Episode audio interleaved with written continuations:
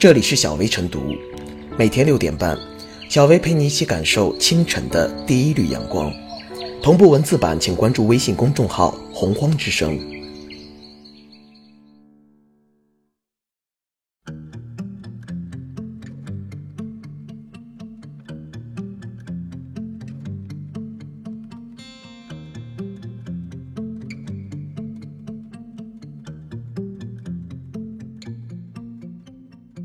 二零一八年四月时政热点汇总：一、三月三十一日，上海首条胶轮路轨全自动无人驾驶 APM 线浦江线开通试运营，吸引众多市民前来体验。二、四月一日电，中国自主研发的海龙一万一千万米级无人潜水器通过两千米级深水试验，潜深两千六百零五米。三。习近平四月二日上午在参加首都义务植树活动时强调，绿化祖国要坚持以人民为中心的发展思想，广泛开展国土绿化行动，人人出力，日积月累，让祖国大地不断绿起来、美起来。四，国务院总理李克强日前签署国务院令，公布国务院关于修改和废止部分行政法规的决定，自公布之日起实行。决定明确。对十八部行政法规的部分条款予以修改，对五部行政法规予以废止。此举旨在依法推进简政放权、放管结合，优化服务改革。据了解，这是国务院对取消行政许可项目及制约新产业、新业态、新模式发展涉及的行政法规进行清理的结果。五，国务院关税税则委员会发布公告。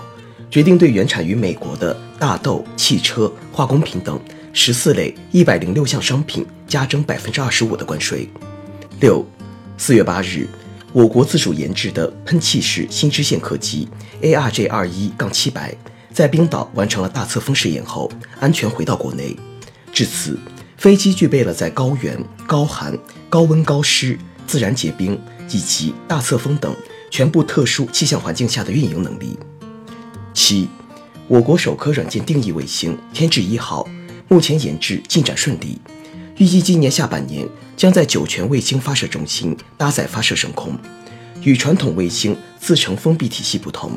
天智一号”更加智能，系统更加开放，主要侧重于提供集成通用软件的平台化解决方案，开发适合不同卫星平台的航天软件，并推出航天应用商店。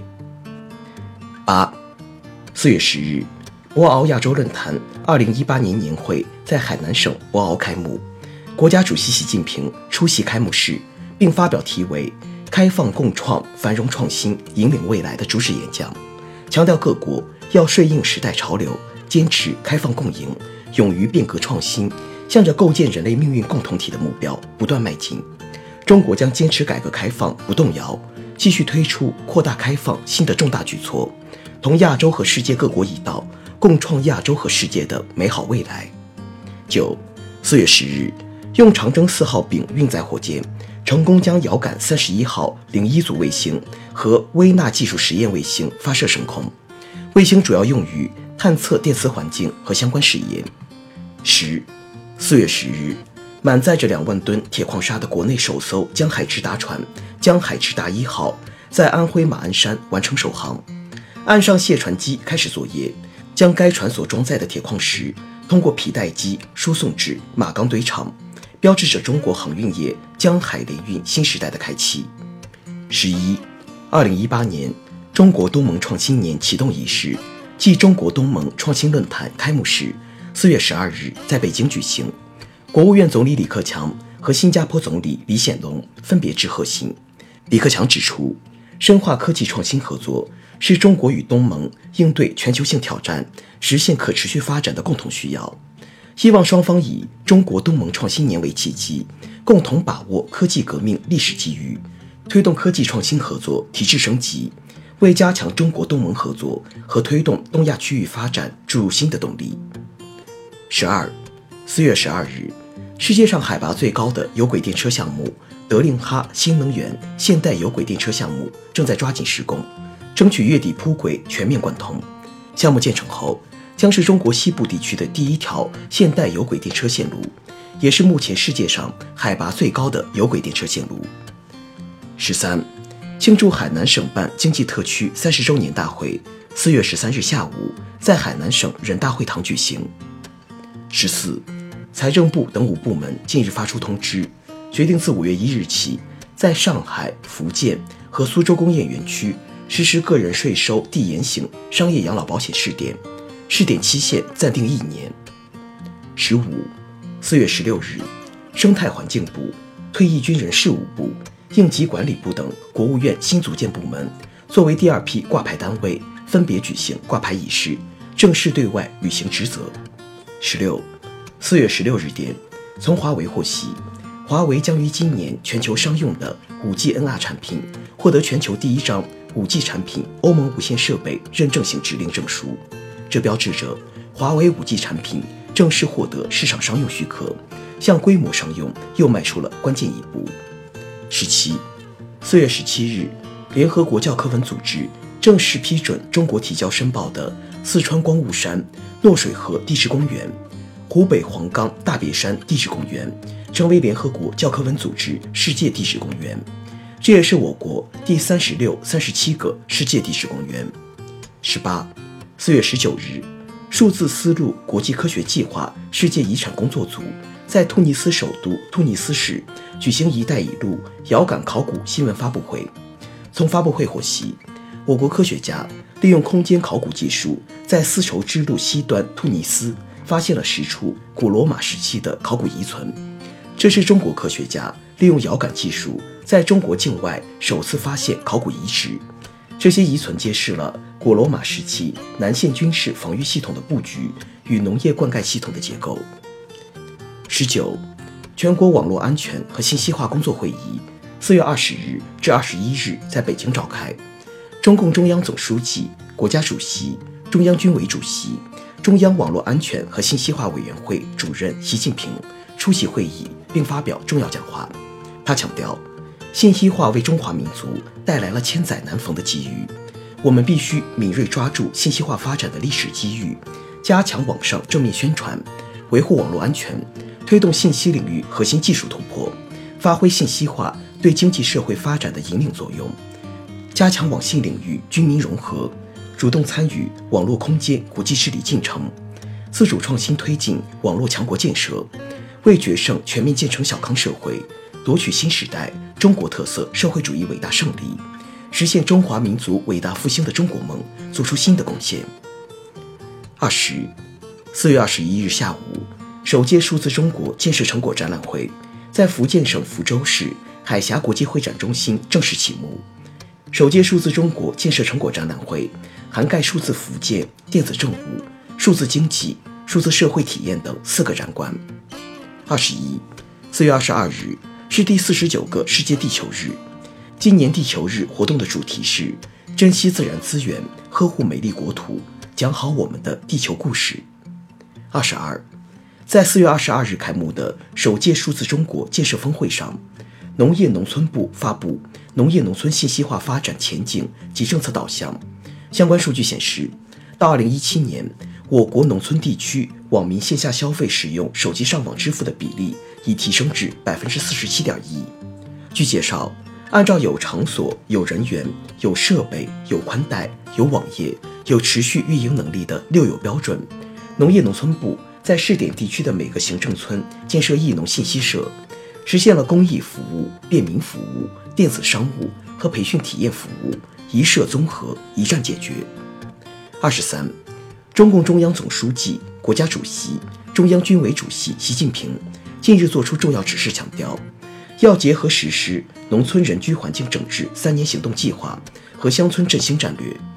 进一步推广浙江好的经验做法。建设好生态宜居的美丽乡村。二十四，国际奥委会主席托马斯巴赫二十四日在瑞士洛桑国际奥委会总部向中国艺术家韩美林颁发顾拜旦奖章，表彰他为奥林匹克运动发展做出的杰出贡献。二十五，四月二十四日，首届数字中国建设峰会在福州闭幕。本届峰会以以信息化驱动现代化。加快建设数字中国为主题，打造信息化发展政策发布、电子政务和数字经济发展成果展示、数字中国建设理论经验和实践交流三大平台。二十六，二零一八年中国航天日主场活动四月二十四日在哈尔滨工业大学开幕。今年航天日活动的主题是“共筑航天新时代”。备受关注的嫦娥四号中继星及其搭载的由哈尔滨工业大学研制的两颗小卫星，也在二十四日揭晓命名，分别被称为“鹊桥”和“龙江一号”、“龙江二号”。另外，嫦娥五号月球探测器预计在二零一九年发射，采集月球样本并返回地球，全面实现月球探测工程三步走战略目标。二十七。四月二十六日十二时四十二分，我国在酒泉卫星发射中心用长征十一号固体运载火箭，采用一箭五星的方式，成功将珠海一号零二组卫星发射升空，卫星进入预定轨道。十八，首届中国国际低碳科技博览会四月二十二日至二十六日在上海世博展览馆举行，博览会以“低碳科技点亮未来”为主题。成为低碳技术装备展示交易平台，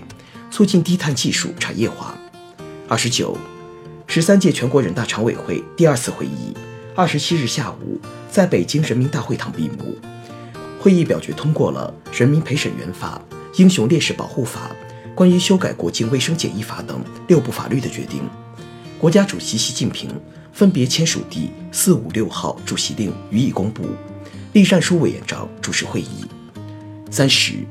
纪念中共中央发布五一口号七十周年座谈会，二十八日在京举行。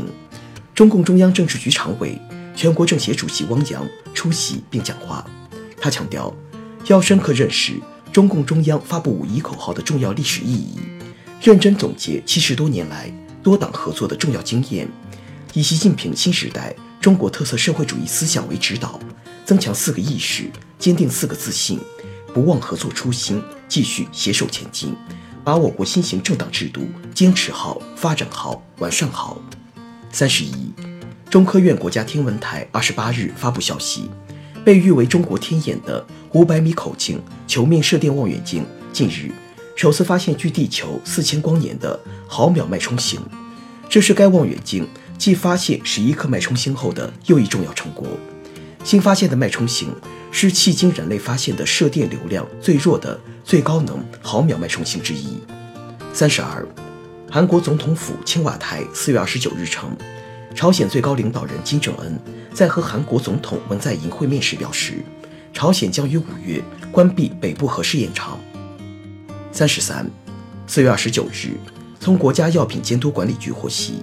用于预防宫颈癌的九价 HPV 疫苗在我国有条件批准上市。这一疫苗是全球第一个用于预防肿瘤的疫苗，也是人类首次尝试通过疫苗消灭一种癌症。三十四，四月三十日，大洋一号船综合海事航次完成所有作业返航。航次期间，四千五百米级无人游览潜水器海龙三号和无人无缆潜水器潜龙三号都完成了海上实验，并进行了我国首次无人无缆潜水器。与船载地质取样装备同时作业。